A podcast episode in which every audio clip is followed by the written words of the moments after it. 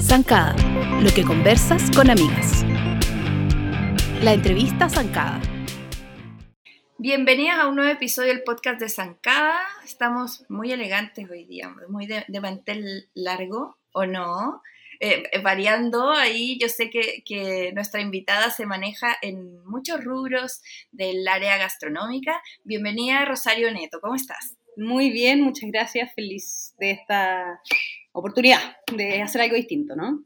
Sí, muy entretenido eh, conocerte porque yo había tenido la suerte de ir a algunos eventos en tu restaurante y qué maravilla, y te vi como anfitriona y todo, pero no habíamos podido conversar. Así que feliz de conversar contigo en este momento tan heavy para tu rubro. Partamos por ahí, cuéntanos tu, tu estado eh, psicoemocional, eh, lo que se pueda contar. Es terrible porque mm, obviamente que todo es para bien, se hace cualquier avance en, en, en, la, en los pasos es para bien, pero realmente ya es un agote, es un agote completo. O sea, entre el rubro lo hablamos, tenemos algunos chats y tú empezáis que de nuevo el turno, que de nuevo el horario, que de nuevo el equipo, que de nuevo, o sea, si yo te, te mostrar la cantidad de Excel que tengo con cambios de turno, de equipo, eh, que, que, abrí los fines de semana, que abrí la semana, que hasta las 8, que hasta las 9, que hasta las 7, que, que no abrí. Entonces, mm. igual es como que es un volver atrás a la previa de la cuarentena, así que más o menos establecido está ahí el Excel, no está tan lejos.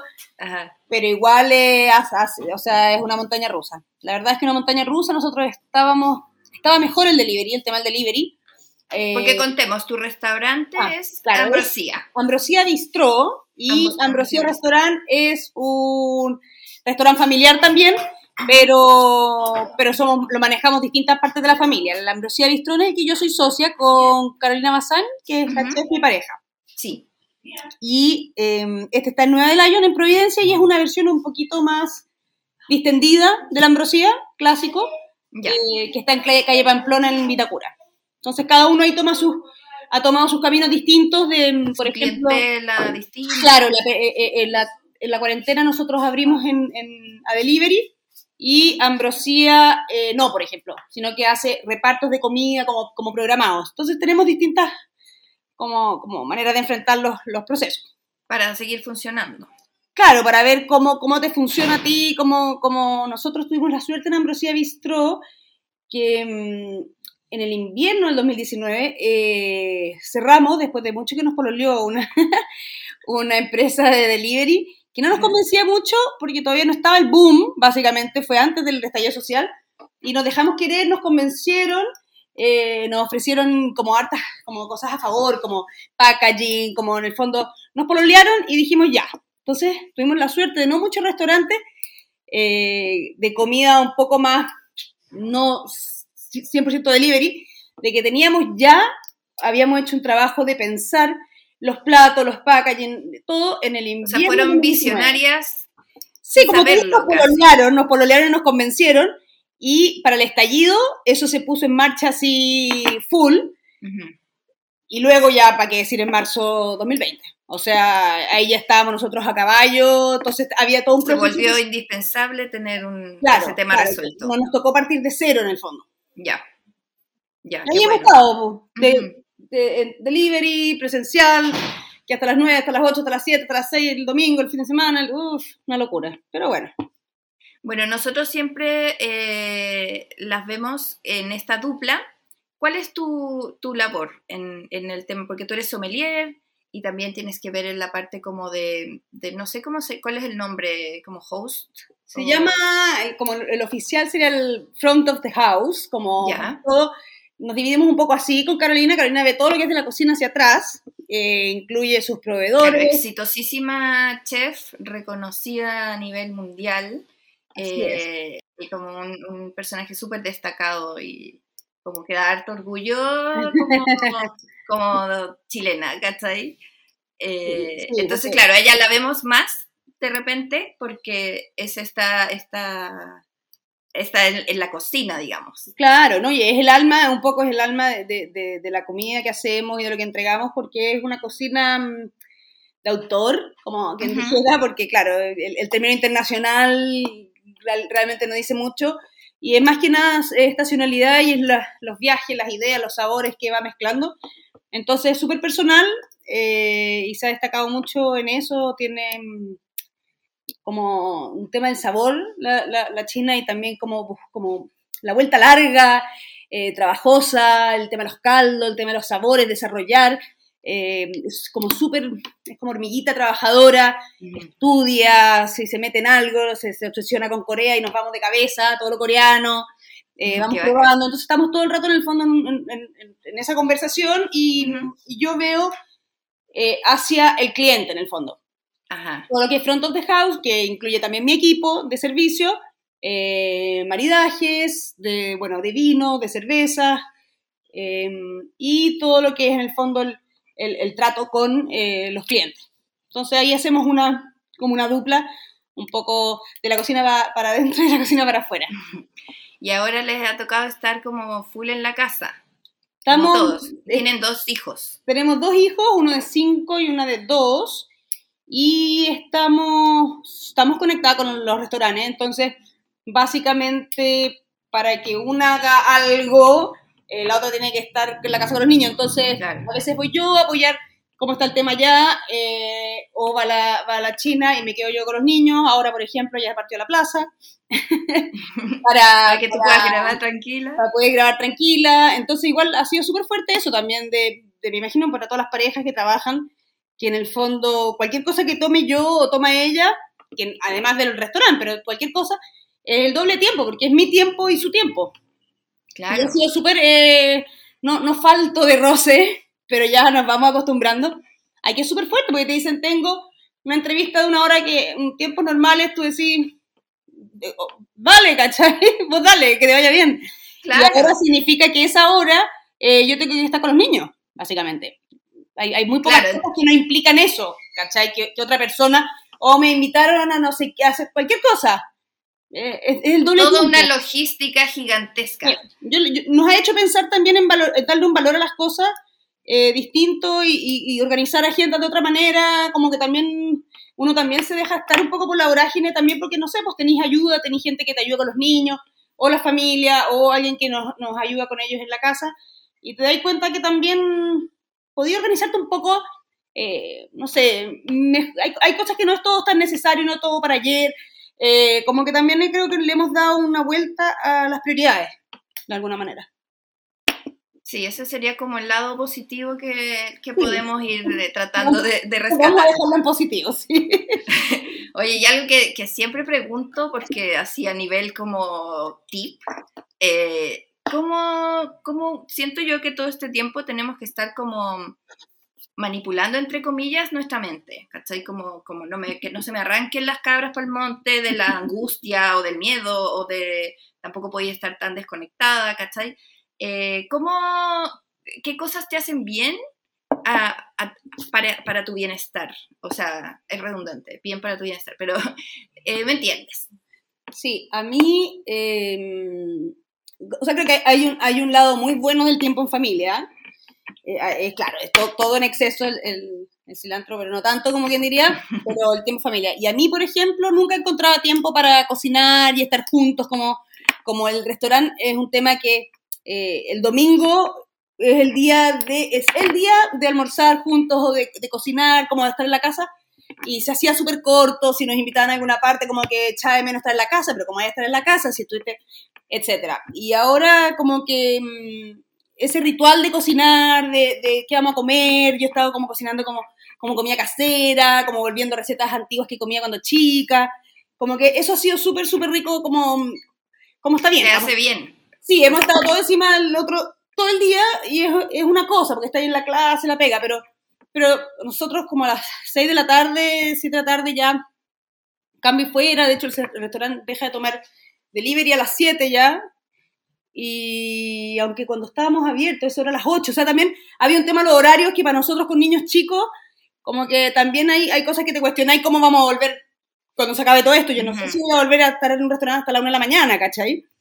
Eh, y ese rato del cambio y fuera, a las 7 de la tarde, de, de, de que, que cocinábamos y hacer como, como una lasaña de cero, ¿cachai? Como esas cosas que a mí me fascinan ha sido súper, súper rico y, y, totalmente relajante y, y como inspirador y, y, es un momento de conversación, cocinamos con los niños, súper rico. Ah, qué bacán.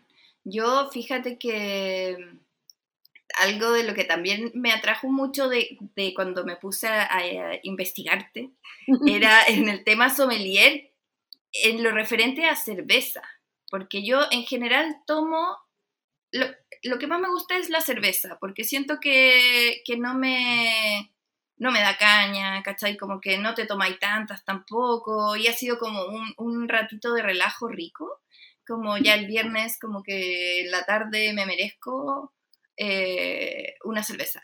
Pero soy súper ignorante eh, en ese sentido, como que no, no, no te sé distinguir eh, los tipos, entonces dije voy a aprovecharla porque sommelier y, y, trabajáis también con... Yo, yo pensaba, de hecho, como que sommelier era solo de vinos. No, hay muchos, hay muchos, hay muchos, hay de, de, de, desde cigarros, desde puro, hasta especialistas en mm. tipos de destilado, whisky, el aceite de oliva, algo que también se estudia, cualquier, cualquier mundo, café, cualquier tema como que, que, que incluya los sentidos, eh, eh, puede haber un sommelier en el fondo involucrado. Ya, ¿y tú, tu, tus estudios, tu, tu, experiencia sommelier, en qué áreas son? Mis estudios fueron en el área de vino, principalmente. Bueno, en la escuela sommelier en Chile, en el primer año es bien general y, y pasas, como te digo, aceite de oliva, un poco de pisco, uh -huh. cerveza, vino, como en el fondo los procesos. Y eh, luego me fui a París a estudiar, nos fuimos con China a vivir un año y París es súper... Eh, o sea, eh, por, por, por, la especialidad de ellos. Hermoso. Sí, vino y francés. Así como que, no sé, Italia, que es productor inmenso, una variedad y todo, es como media hora de clase en un semestre, ¿cachai? Eh, entonces fue especialmente vino. Y eh, cuando volví a Chile y instalamos el restaurante, estuve trabajando un rato en, el, en, el, en, en otro restaurante antes de abrir el mío y, y ahí te voy dando cuenta que hay mucho más en el fondo. Hay gente que no toma alcohol, ni siquiera, entonces quiere quiere buscar algo que no sea un jugo dulce, eh, están todo lo que es la barra también en el fondo, eh, que también podía en el fondo acompañar, y por supuesto en esa línea la cerveza eh, mal vista como solamente algo refrescante y relajante, pero es súper, súper buena compañía para la comida, la, la cerveza casi es prácticamente comida. Eh, si tienes el, el grano tostado, eh, eh, es, es, es, tiene, tiene tantos componentes y, y, y aristas, el, el, el, lúpulo que le hace ese amargor, ese, esa, esa, nota media herbal, y, que combinan muy, muy bien con la comida. es súper impresionante hacer pruebas de cata con quesos, por ejemplo, que uno pensaría el queso y el vino, pero, pero la, la cerveza tiene tantas diferentes como mm, notas y tantas tantas capas que, que funciona muy bien con, con, la comida. Con sushi es como otra cosa, tomar, eh, acompañarlo con cerveza, encuentro que es como un match perfecto. Sí, de hecho con vino no combina, con vino no funciona mucho. Hay uh -huh. son algunos vinos súper específicos, el sake funciona muy bien y la cerveza funciona muy bien. Eh, de las que te, te, te, llegaron hoy día, por lo que me soplaron, por ejemplo, la Strong Layer de Volcanes, eh, pruébala con, con, con, sushi con soya, por ejemplo, el, el, el, como el enganche que tiene con, con la nota de la soya es súper rica y es una cerveza... Es, es, es, la azulita. La azulita, que es una, es una lager, pero con un poquito de caramelo, con un poquito de dulzor, que funciona súper bien, por ejemplo, con sushi y con, y con, y con el tema de la soya, que es súper particular en el fondo, la nota, la nota umami de la soya. Esta es una cerveza artesanal, Volcanes del Sur. Ajá. Eh, es la que, la que estamos, estoy probando. Esto es del, del agua de Colbún y es un agua mineral súper pura, de muy buenas características para la creación de cerveza, que la cerveza es eh, un 90% de agua. O sea, es súper es, es importante cuando decís eh, qué tiene que ver el agua o qué tiene que ver de dónde viene, que venga de, de, del Maule de Colbún tú decís, bueno, porque la cerveza es 90% agua, luego está la mano, luego está el estilo, luego está la cebada, luego está la malta, pero, pero el agua indudablemente es un punto súper importante de la cerveza. Y esta cerveza se, mmm, tiene un poco esa característica, ese como parte desde un- una materia prima im- im- impecable. Mira, tengo otros eh, que estoy, quiero como aprovecharte para hacerte esas preguntas. Eh, tengo una que dice Amber Ale, otra que dice Doppelbock. ¿Qué significa? ¿Cuál es más fuerte? Yo quiero como que abrir una. ¿Cuáles son las más suaves? ¿Las Lager? Las- sí, en estilo, en estilo, la- la- la- las lager son en el fondo cerveza, eh, tienden a ser más suaves, más suaves en el, en el- en el lúpulo, eh, más refrescante. Esta Strong tiene notas a caramelo, entonces ahí tiene una súper rica combinación. La Amber Ale, la Amber Ale tiene un poquito más de lúpulo, y también un, un- un- un- un final un poquito más, más redondito y más dulce. eh, pero el lúpulo, la presencia del lúpulo del amargor rico, balanceado, porque eso es importante también que estén balanceados, porque tú decís, eh, un amargor muy presente o un dulzor muy presente, se torna un poco desequilibrado y fome también. Porque las cosas, la gracia un poco el- el- es, es- es ese contraste y ese juego que tienen. Eh, y, por ejemplo, la, la- no sé si tú tenías la Doppelbock o la doble Ajá. malta. A la Doppelbock le, Doppelbock. le, le- le dicen como el pan líquido. Eh, es, un- es una, es una intensidad de malta, tiene notitas a chocolate, incluso café. Eh, el, el mito, bueno, no es el mito, pero, pero monjes alemanes que la consumían durante la cuarentena, tenía menos alcohol en el periodo de cuarentena y era lo que comían. En el fondo es alimento, ¿cachai? Era cebada Mm. líquida, era pan líquido. Y ahí, veis distintos momentos. Todas las que elegimos hoy día son cervezas que tienen un poquito mayor de calidez, por así decirlo. Ya. Eh, pensado algunos para guisos, como la Amber Ale, o... mm, o Eso, la- danos unos, unas combinaciones, unos maridajes hecho, mira, así yo estado haciendo hartas pruebas, eh, es muy entretenido, de verdad, el maridaje con cerveza. Eh, es más fácil, yo encuentro, descorchar una cerveza para probar, no es el tema de, de- de- abrir el vino, qué sé yo, creo que es súper fácil como jugar. Eh, tenéis un par de cervezas, estáis probando algo, cómo va, y no hay mucho, hay cosas que realmente no funcionan, pero no hay como equivocarse en el fondo Ya. funciona mejor, funciona peor, y, y- y ahí uno va un poco como aprendiendo a seguirlo. A mí, por ejemplo, la Amber Ale es una cerveza que con esta notita de lúpulo que te digo, este amargor, eh, combina muy bien, por ejemplo, con pepperoni, una pizza de pepperoni, con platos con salsa de tomate. Eh, cuando tenéis que equilibrar un poco esa acidez, Ajá. ese amargor ayuda mucho, eh, ese leve dulzor también para las comidas un poquito más picantes o más especiadas específicamente. Eh, la Strong Lager, como te dije, queda muy rica con, con los toques de soya, con platos, en el fondo si probáis algún sushi, porque es liviana, es suave, solamente que tiene este como este mm, caramelizado final que Ujú. funciona muy bien con el umami. La, mm, la Doppelbock que te decía terminaba con una nota de café, con, con- con algo de chocolate amargo, eh, muy bien con lo agridulce, ponte tú con un cerdo, con algo agridulce.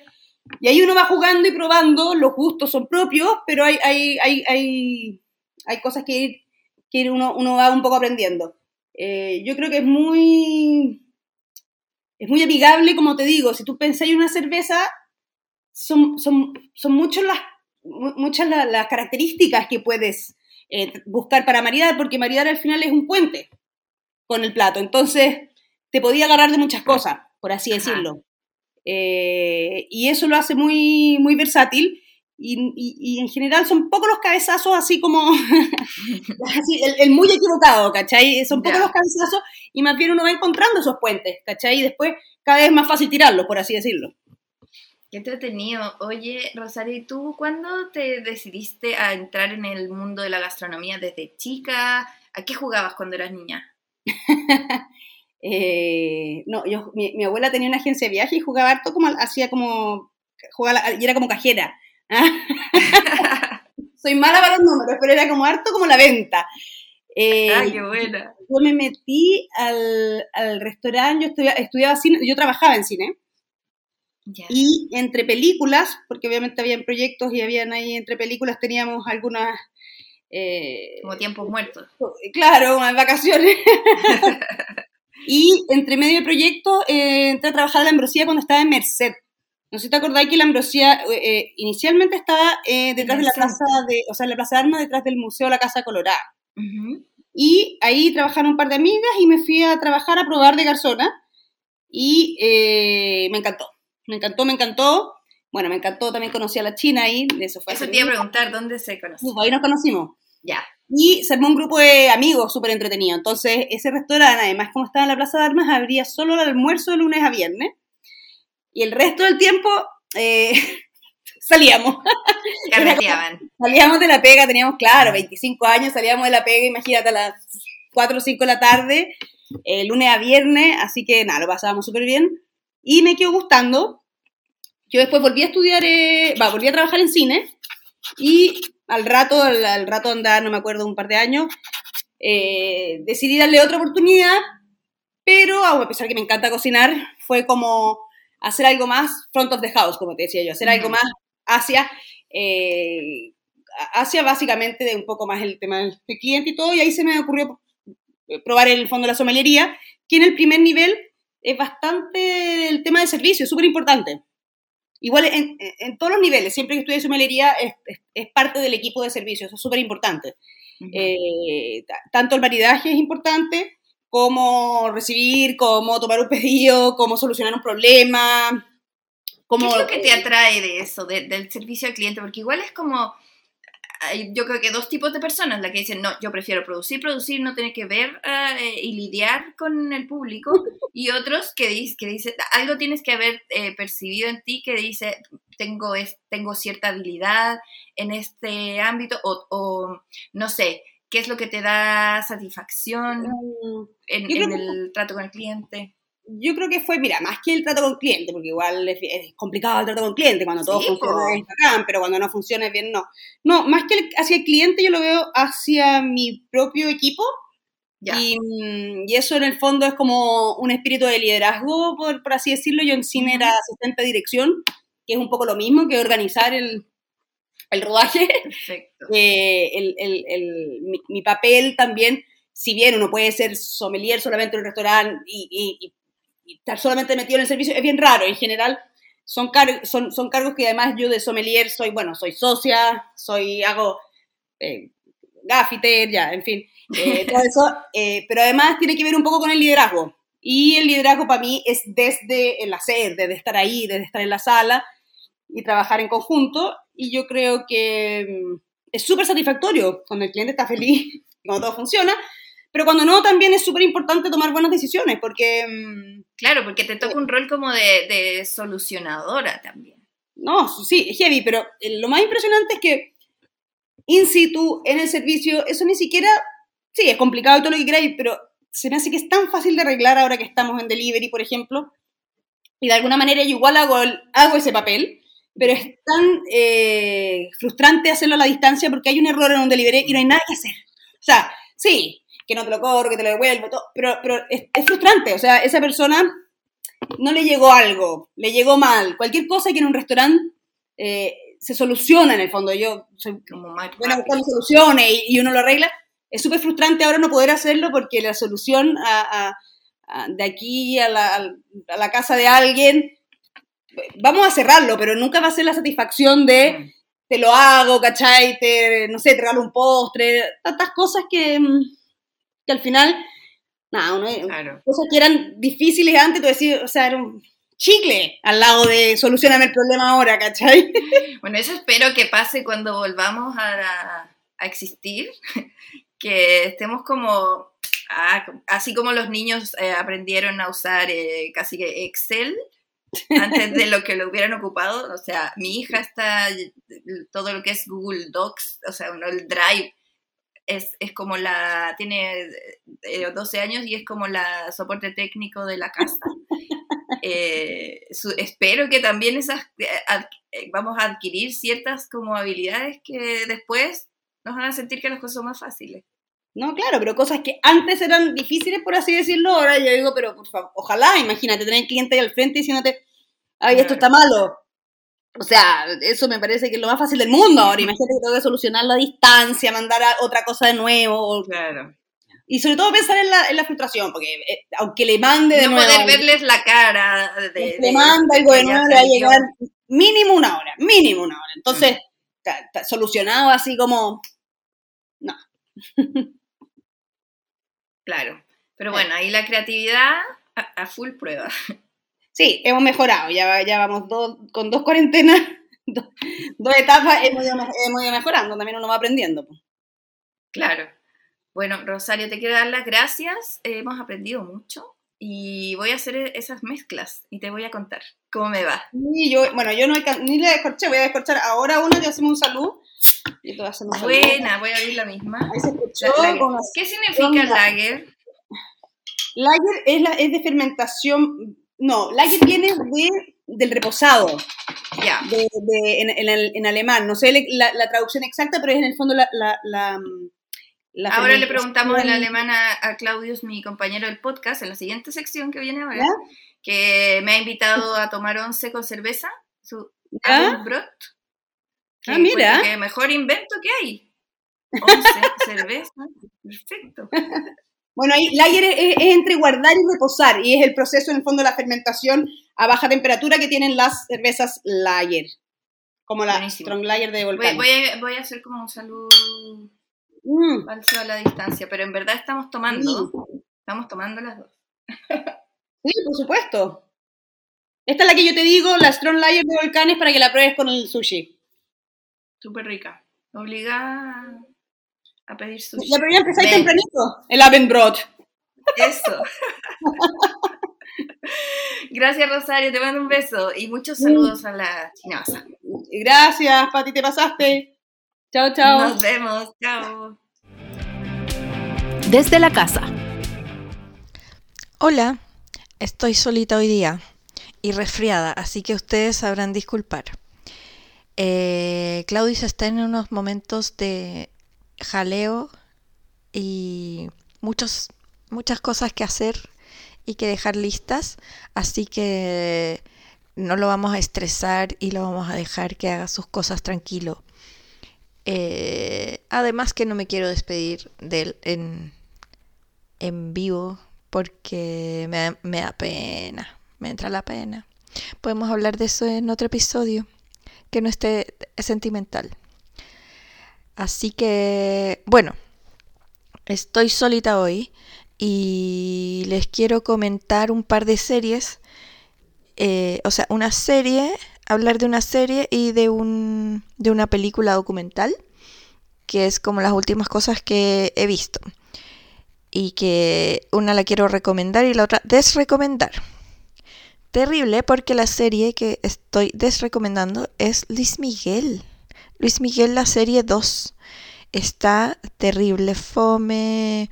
O sea, no sé si super fome, pero cero captura mi interés como lo hizo la primera parte. Eh, como que son varias cosas. Estamos ya a la mitad, o creo que más de la mitad, y todavía no sé la motivación del nuevo villano, por ejemplo. Eh, Luis Miguel no se arma como ese carisma que uno sentía y que terminabas diciendo como, ay, qué bacán es él, eh, qué genial es él, o pobrecito él, o oh, él es un héroe. Todas las veces que te hace, que, que- en que han intentado que eso pase, como que no resulta, como que se siente forzado. Igual son temas súper difíciles lo- los que trata la segunda temporada, porque acá eh, hay saltos en el tiempo entre ese Luis Miguel post Luisito Rey, eh, que todavía es joven y mino y sacó estos discos lindos y estamos como en la onda romance, eh, que de hecho es hasta donde yo llegué en Luis Miguel en la vida. Eh, después le perdí la pista, me, se me fue el amor. Y lo mismo me está pasando en la serie, porque es desde ahí y luego el brinco es hasta los 2000 y algo, donde ya está con esta cara un poco como hiper bronceado, eh, como medio eh, Don Corleone y, y aparece, hay como que enfrentar todo el tema de que fue eh, un mal papá, que fue un papá ausente, que fue alguien que no estuvo para su primera hija eh, de una manera que hoy sería inaceptable, o sea, siempre ha sido inaceptable, pero como que antes igual se salían con la suya eh, con una excusa tipo es que no quería hacerte daño, por eso me alejé de ti. Como, no, no, no, no te hiciste cargo, ¿cachai? Eh, aparece esta actriz que es muy parecida a la hija en Onda, en la vida real, eh, que parece también un salto de cuando es niñita a cuando es eh, ya una joven universitaria. muy mina, muy eh, siento que se le podría sacar aún más provecho a ese personaje, que uno sintiera como esa empatía, pero, pero tiene este como esta relación muy rara con su papá, que es como un extraño, pero igual quiere estar con él, y él un pésimo, en general, siempre un pésimo eh, cuidador, no lo es. Eh, es como, igual son conclusiones de la primera temporada, como es un tipo que no puede eh, establecer vínculos seguros, vínculos a largo plazo. Y claro, ¿cómo va a poder si le mataron a su mamá y, y su papá era una bestia? Y, y se aprovechó de él de las maneras más ruines. Entonces, claro, él es como, como un niño solo, un niño como que se hubiera criado solo y después cuando muere el papá también igual eh, queda un poco a la deriva y se relaciona con gente, como sus vínculos son más seguros, son gente que trabaja con él y que vive de su trabajo, o sea, no son relaciones afectivas 100% como sin intercambio de nada. Eh, entonces, bueno, le cuesta un montón, pero yo creo que cuesta también empatizar con ese nuevo protagonista. Como que yo no, no me siento, no es como qué rico viene la parte de Luis Miguel adulto. Es como, como que te cae mal, ¿cachai? como que se, se, condorea demasiado. Eh, es, como medio mala persona. Y bueno, todo como, como, que también hay una sensación de que es manipulable, ¿cachai? Eh, no sé. Como que yo partí muy ilusionada. De hecho, tuve la suerte que me invitaran a clase básica a hablar de la serie antes de que partiera. Y mm, y claro, eh, fue choro hablar de la primera temporada, que ellos no la habían visto, y, que como que quedaron muy embalados también. Eh, y, pero, pero la segunda me ha ido desinflando, está como obvio que va a ser buenísima, porque el primero y segundo capítulo, que lo tiraron juntos, de una, porque esto se estrena cada domingo, es como a la antigua, como a las 8 de la noche por Netflix, cada domingo, hay que esperar. Entonces, eh, cuando se estrenó, tiraron dos juntos. Y fue bacán porque fue como, oh, qué heavy, como que se resolvieron cosas que yo no sabía que iban a resolverse tan luego o que se iban a saber. Como que tenía la idea de que iban a estirar más como el chicle y no, y dije, ah, como que bien, como que están solucionando cosas eh, porque deben venir otras cosas demasiado entretenidas. Eh, pero siento que el problema es ese, como que la personalidad real de Luis Miguel eh, en más avanzado el tiempo no es, es, no es tan agradable como cuando uno veía a este niño, a este chico y quería salvarlo. Eh, ahora ya es como un viejo echado a perder un poco por esta vida. Uno, claro, entiende, pero mm, te queda algo falta para que uno lo quiera más. Y por otro lado, el nuevo villano es también como que no entiendes su motivación. Entonces pensé que iba a ser un suspensillo de un par de episodios y que luego ibas a cachar como, ah, por eso es así. Pero ya vamos a terminar la temporada y no sé, no sé qué lo mueve. Podría sospechar algunas razones, pero me parecen un poco blandas para, para tales eh, infidencias, infidelidades, como cosas incorrectas. Eh, no sé, como que el mal por el mal es un poco fome. Así que eso, con Luis Miguel la serie parte 2, hay que decir que la música está muy buena, el soundtrack como paralelo, como la banda sonora, aparte de la música de Luis Miguel, que ya saben, hay un playlist que hicimos que se llama Luismi, la serie 2, eh, donde vamos como actualizando cada semana con las canciones que salen eh, en la serie. Entonces, hemos tirado ya unos romances y el disco Aries. Pero independiente de eso, hay música como de contexto de los 2000, de los 90 eh, que está muy buena. Música eh, para bailar o música muy triste. Hay, hay, una parte donde hay un, hay un momento muy duro para él eh, y tiran unas canciones como realmente lindas que yo las puse como en mi, en mi playlist de favoritas del año. Pues se llama Drive Us Away de David O'Douda. En mi vida lo había escuchado pero me gustó N. La, la música está muy buena, pero no creo que eso sea suficiente como para enganchar tanto con la segunda temporada. Y lo siento mucho, me duele, me duele que sea así. Porque tenía obviamente muchas expectativas después de todo lo que deseamos con la primera. Así que eso en Netflix y con Luis Miguel. Eh, y la segunda recomendación que quería hacer, esta sí es recomendación, está en Amazon Prime Video, que es un streaming que a mí me gusta harto. Mm, no es tan eh, ágil como siento que Netflix es el que tiene como más desarrollado como lo, que te muestra eh, como su algoritmo como que te muestra los trailers al tiro eh, te hace millones de listas, fácil búsqueda.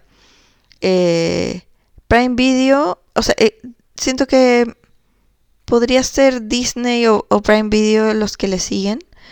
no es tan dinámico, pero tiene buenos contenidos. De hecho, ahí está Fleabag y como que con eso basta, ¿no?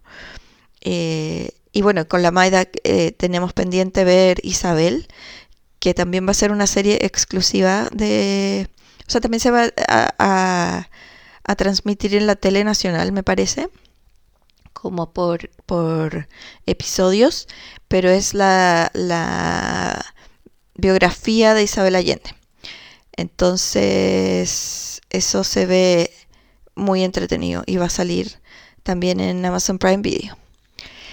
Pero la que se estrenó hace poquitito y que había olvidado y me la encontré como, oh, verdad, es una serie documental que se llama What Drives Us, eh, como drive de manejar, como ocupada en un juego de palabras, porque también es como lo que me motiva, también se ocupa eh, cuando alguien te hace hacer algo o algo te motiva a hacer algo como tu, tu móvil. Eh, entonces, por eso se llama así, porque trata, es un documental dirigido por Dave Grohl, que ya muchos me van a decir que, que, que latero Dave Grohl y autorreferente y, y, que hace de todo y que no para. Me encanta, me encanta que sea así y lo seguiré a donde vaya.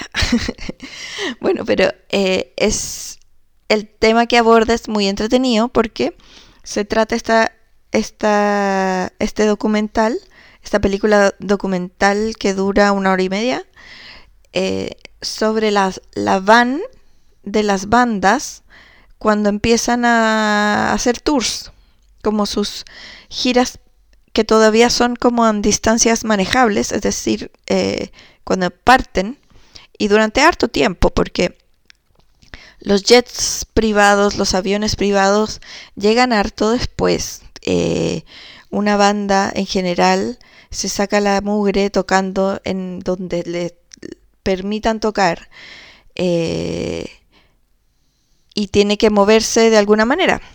Entonces, esto está, por supuesto, se habla de los Foo Fighters, hay una mística de la, la van que usaron, o sea, la camioneta que usaron para sus primeros tours, eh, pero también hay entrevistas muy entretenidas. Porque mira, está, por ejemplo, hay cuñas, o sea, Groll entrevistó a mucha gente. Entonces está editado, obvio, muy dinámico, muy simpático, muy eh, emocionante, muy gráfico. Eh, hay invitados, por ejemplo, está eh, Steven Tyler de Aerosmith. Está adentro de una van conversando. Está el vocalista de ACDC. Está The Edge de YouTube. Están también unas bandas de chicos nuevos muy jóvenes. Eh, están ellos, por supuesto, los Foo Fighters hablando. Están unas estrellas como de los setentas. Entonces es como varios... Está St. Vincent, Annie Clark. Eh, entonces hay perspectivas muy distintas, como de estilos, de de onda, está Flia de los Red Hot Chili Peppers. Y todos, todo es como para llegar a un punto en común. Está el pesado de Lars Ulrich de Metallica, que es chistoso porque es insoportable. y ahí también es, es un poco insoportable. Está Slash y Duff McKagan de Guns N' Roses. Em, no sé, es, es como para si te gusta la música, si soñaste con tener una banda o si tuviste una banda o si tocaste alguna vez. Eh, está bonito, es, es, es, muy volver a los orígenes, es muy heavy, nostálgico porque ahora las bandas no pueden hacer tours, eh, que es bien terrible. Eh, entonces, lo siento como un poco como, oh, qué lindo era, ojalá volvamos a tenerlo. Em, Dave Grohl, excelente entrevistador, eh, buenos comentarios. Bueno, a mí me cae muy simpático él. Y el, documental, la película termina y suena una canción. Entonces la chasameé porque dije, oh, qué buena, como será de las bandas como de los 70s que mostraron o 80s, como las más eh, punks que habían, unas que yo no conocía de hecho. Y, veo en Shazam, y era una canción que se llama Náusea, así como Náusea, eh, y la canta la hija de Dave Grohl, que se llama Violet Grohl. Entonces, Violet Grohl, eh, Dave Grohl, hacen esta versión como muy panqueta, muy rockera, que me encantó. También se va a ir a mi playlist de 2021. Eh, y bueno, eh, no sé, me encanta, los vi después unas entrevistas, como que estuvo Dave Grohl en Jimmy Kimmel y hablaba de este documental y tocaron, como que pusieron como un clip grabado para el programa y el baterista es el de Slayer, Dave Grohl toca la guitarra, también está Pat Smear, no, no está Pat Smear, está mm, Chris Novoselic de Nirvana. Eh, y la chica canta, muy bacán. No sé si seguirá, yo creo que sí. Pero es muy joven todavía, no sé cuántos años tiene, pero es una adolescente. Así que eh, se los recomiendo si les gusta la música y son como románticos en ese sentido, eh, les va a gustar igual que a mí. Ah, también está Ringo Starr y Brian Johnson. No, sí es, está bueno. What Drives Us en Amazon Prime Video. Eso. Nos vemos a la próxima con más recomendaciones. Chau, chau. Zancada, lo que conversas con amigas.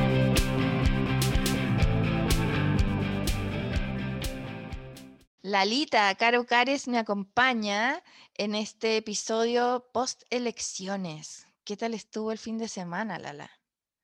Uy, yo creo que, mm, como, como decía alguien por ahí, nada hacía presagiar que no solamente sería el fin de semana, sino que toda la semana ha sido una tremenda teleserie que creo que hemos visto con mucha sorpresa, pero fruto de la, toda la sorpresa y todo el movimiento del fin de semana. Así que súper expectante para saber qué va a pasar realmente. Está entretenida la cosa, hay que decirlo. Yo, mira, yo pasé el sábado porque me da risa que decían los ansiosos votamos el, los ansiosos votan el sábado, los desconfiados el domingo, que no querían que sus votitos durmieran bajo la custodia de nadie del sábado para el domingo. Y, y los ansiosos como yo, que soy como que igual voy temprano, ¿cachai? Voy con mi mamá, fuimos el sábado. Y, el sábado lo pasé mal, como que, o sea, me encanta ir a votar, fue súper rico como siempre, pero no había nadie, como que en verdad le dije a mamá, como tómate el tiempo que queráis en la casetita, viendo estas sábanas de millones de nombres, porque no había nadie detrás ni adelante de nosotros, ¿cachai? Entonces ahí fue como que me sentí como decepcionada de, la baja convocatoria fue como, en serio, como que no puedo creer que en, buen chileno, más lo que hueveamos, como para que no esté aquí, como vamos. Pero dije, bueno, capaz soy yo la urgida y va a venir la gente en masa el domingo. Y el domingo empezó también como que lentito, ¿no? O sea, yo no sé si tienes amigos vocales, pero no sé, la hermana del Azul comentaban que era como un 20% de la mesa. Sí, una, una amiga fue, fue vocal, la, la Gaby, y claro, o sea, no era el nivel de e, igual efervescencia que hubo para el 25 de octubre, pero también, bueno, tiene que ver porque era todo un día, esto era en, dos. Postergado, eh, pandemia, todo lo que quiera como que era un escenario bien extraño, más encima hubo gente que alegó que no había micro, entonces eh, eh, como que siento yo que igual era un ambiente, no sé, no, no muy propicio, pero aún así eh, yo tuve susto, o sea, también, pues cuando vi el sábado como todo súper vacío, igual en el colegio al que fui yo había gente, así que tuve una sensación, fui el sábado también, no por ansiosa, porque dije, no, si va a ir tanta gente el domingo, que lata hacer una fila enorme, si puedo ir tranquila a votar el sábado. Claro. Pero, pero sí, o sea, finalmente igual fue harta gente a votar, tristemente son, en, por lo menos en, en esta región, son las mismas comunas las que todos sabemos que tienen una alta participación versus eh, comunas del, sector sur, poniente, eh, que tienen baja participación, eso siempre queda como, no sé, materia de análisis eh, para estar bien qué, qué, es lo que está pasando. O sea, realmente no había micros como, como contaban, realmente no había candidatos que hicieran la pega en terreno, por ejemplo, y la gente no, no los conocía. era muy complejo el tema del voto, faltó, no sé, o sea, hay, hay que ver ahí qué pasó porque no, porque nos queda la segunda vuelta de gobernador. Nos queda un montón de cosas. En junio, después primarias, parlamentarias, presidenciales, entonces eh, queda mucha instancia y hay que seguir participando. Y sí, porque no se desinfle, porque ya eh, creo que fueron un millón menos que en el plebiscito, un millón de personas menos votaron. Claro, pero, pero siento que con todo lo que pasó, o sea, una, una, una amiga mía hace clase eh, en una universidad y varios estudiantes era como, no, si es que son los mismos de siempre, nada cambia, estamos hablando de cara y cabros de 20 años. Pero Esto lo dijeron la semana pasada. Claro. Porque ahora... todo lo que se empezó a mover, o sea, claramente votar importa y tiene un efecto. Entonces yo espero que con con todo lo que pasó esta semana, que yo en realidad estoy aquí con una cabrita viendo qué va a pasar.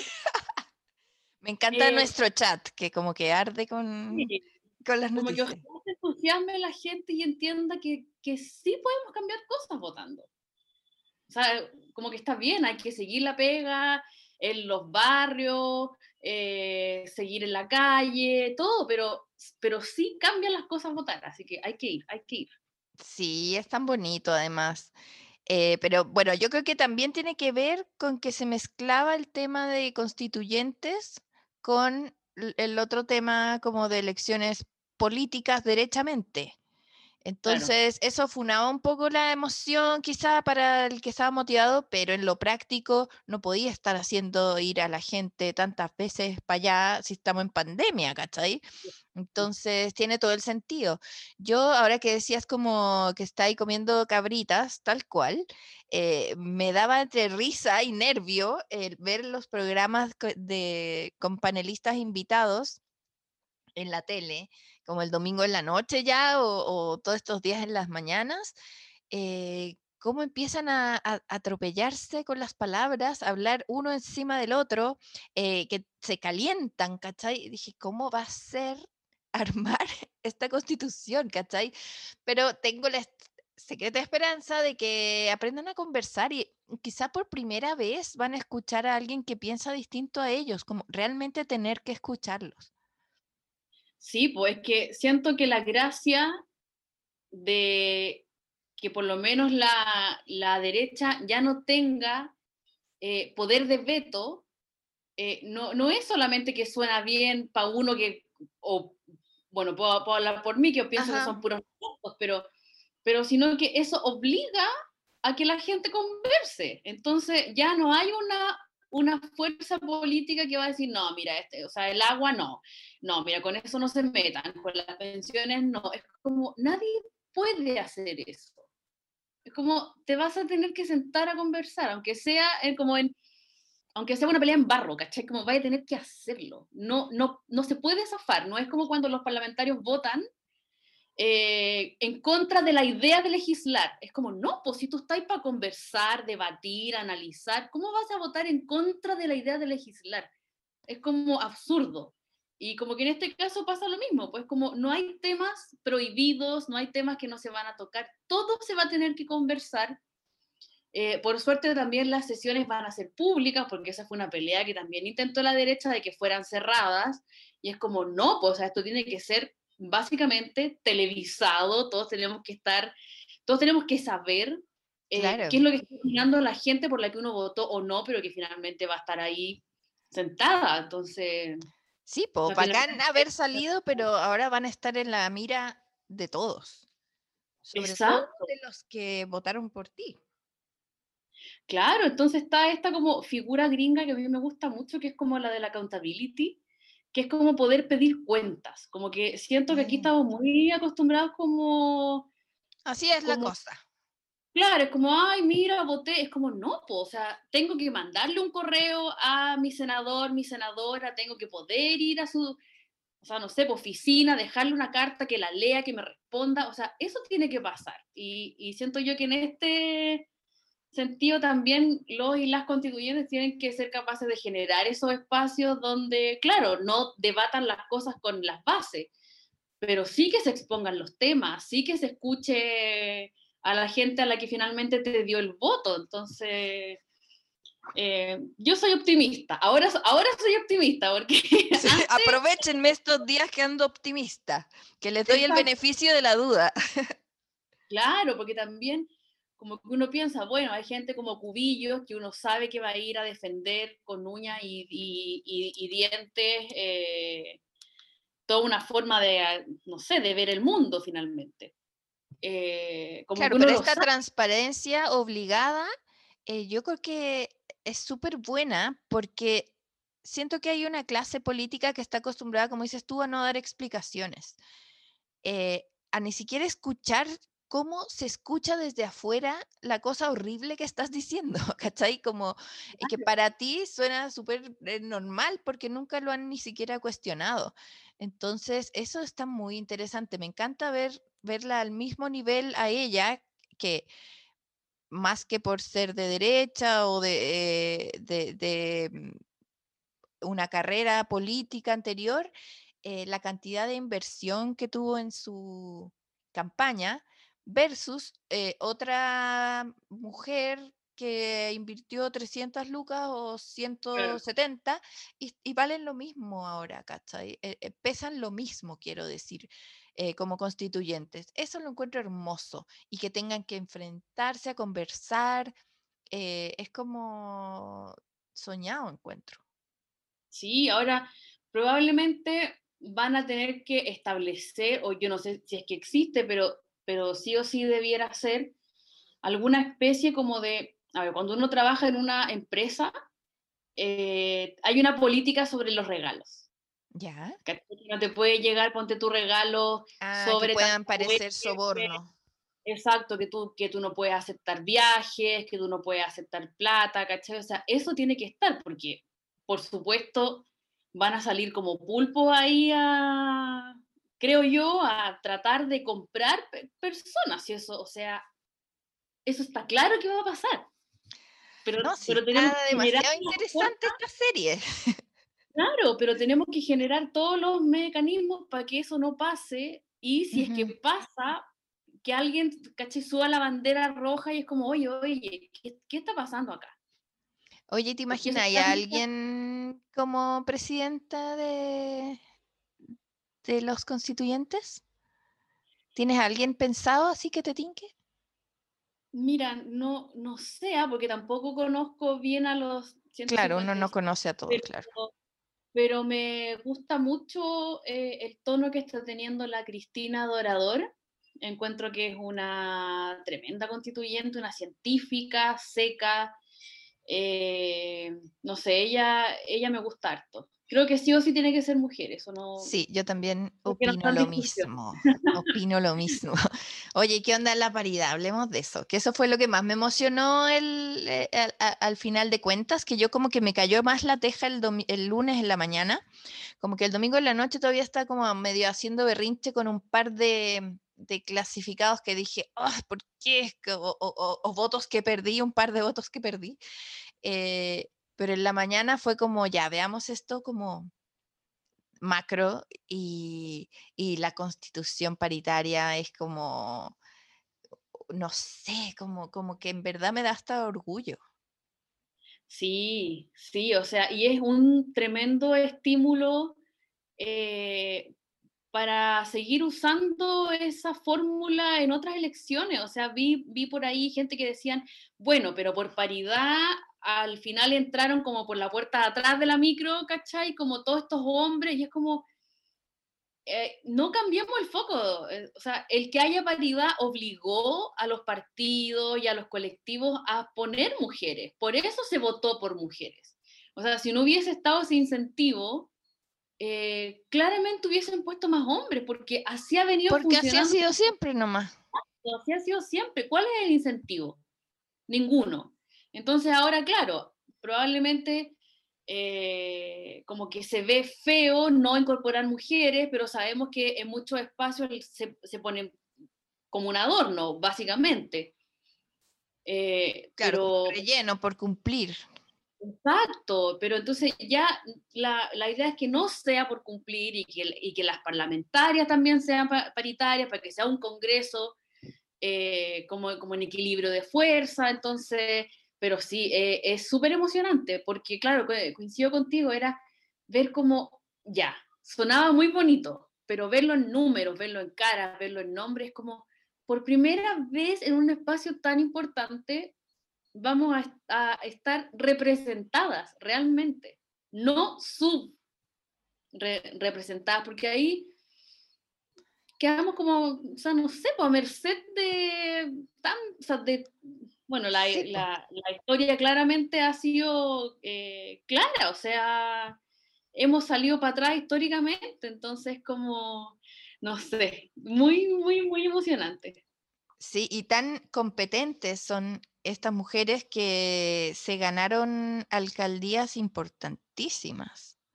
Sí, o sea, imagínate ir así, dejó los pies en la calle, hoy hizo una tremenda campaña. Saludo a mi amiga Jaime Menezes, que fue parte de su comando. Eh, o sea, realmente con una fuerza, o todo el equipo de la Toti Orellana, también pura gente voluntaria, o sea, te juro que mucho orgullo, o, no sé, la misma Emilia Ríos, por primera vez Ñuñoa, vamos a tener una alcaldesa de, de, izquierda y ganándole a... Más, más gente que ni siquiera como que ha querido mucho la comuna, entonces da, da mucho gusto ver esta, estas fuerzas de mujeres feministas, no sé, como, que, como que siento mucha esperanza, no quiero que nadie me la quite. Sí, tenemos que disfrutar este momento y, fiscalizar como nunca. Sí, sí, creo que ese, es un punto clave, Patti, y no solamente fiscalizar, sino que participar, eh, buscar que haya espacio ciudadano, o sea, todo, todo, todos estos cabildos que surgieron en el 2019 eh, fueron como el puntapié inicial, creo yo, de un trabajo barrial, eh, comunal, que no se puede perder, sino que por el contrario tiene que ser cada vez más eh, amplio y tiene que ser cada vez más, eh, cada vez más importante a la hora de tomar decisiones a nivel local. Entonces yo espero que, no sé, la alcaldesa Ríos, la alcaldesa Hasler, tengan estos espacios en sus comunas. Sí, no sé y, bueno, ir, ir, participar. Eh, estar informadas, estar informadas, eh, aportar desde, desde, o sea, hay los espacios y si no hay, hay que hacerlos. Exacto. Sí, por supuesto. Pero sí hay que, hay que ver qué es lo que sucede, qué es lo que sucede. Está buena la cosa, Lala. Sigamos comentando. Eh, me encanta que volvimos, dijimos, vamos a volver después de las elecciones y aquí estamos comentando. Eh, muchas gracias por venir y, igual agendémonos una próxima. Sí, para ir viendo cómo se van dando las cosas, cómo avanzamos. A quién hay que tirarle las orejas. Bueno, puede ser que cuando ya tengamos un, panorama claro de cómo se viene la presidencial, eh, podamos hacer algún comentario, porque antes de eso... No sabe, cambia todos los días, luego no sé, cuando edito el podcast ya se dio vuelta todo. Exactamente, vamos a ver con qué sorpresa salen. Ya, Lalita, te mando un beso, muchas gracias. Gracias a ti, que estén todos muy bien. Chao, chao.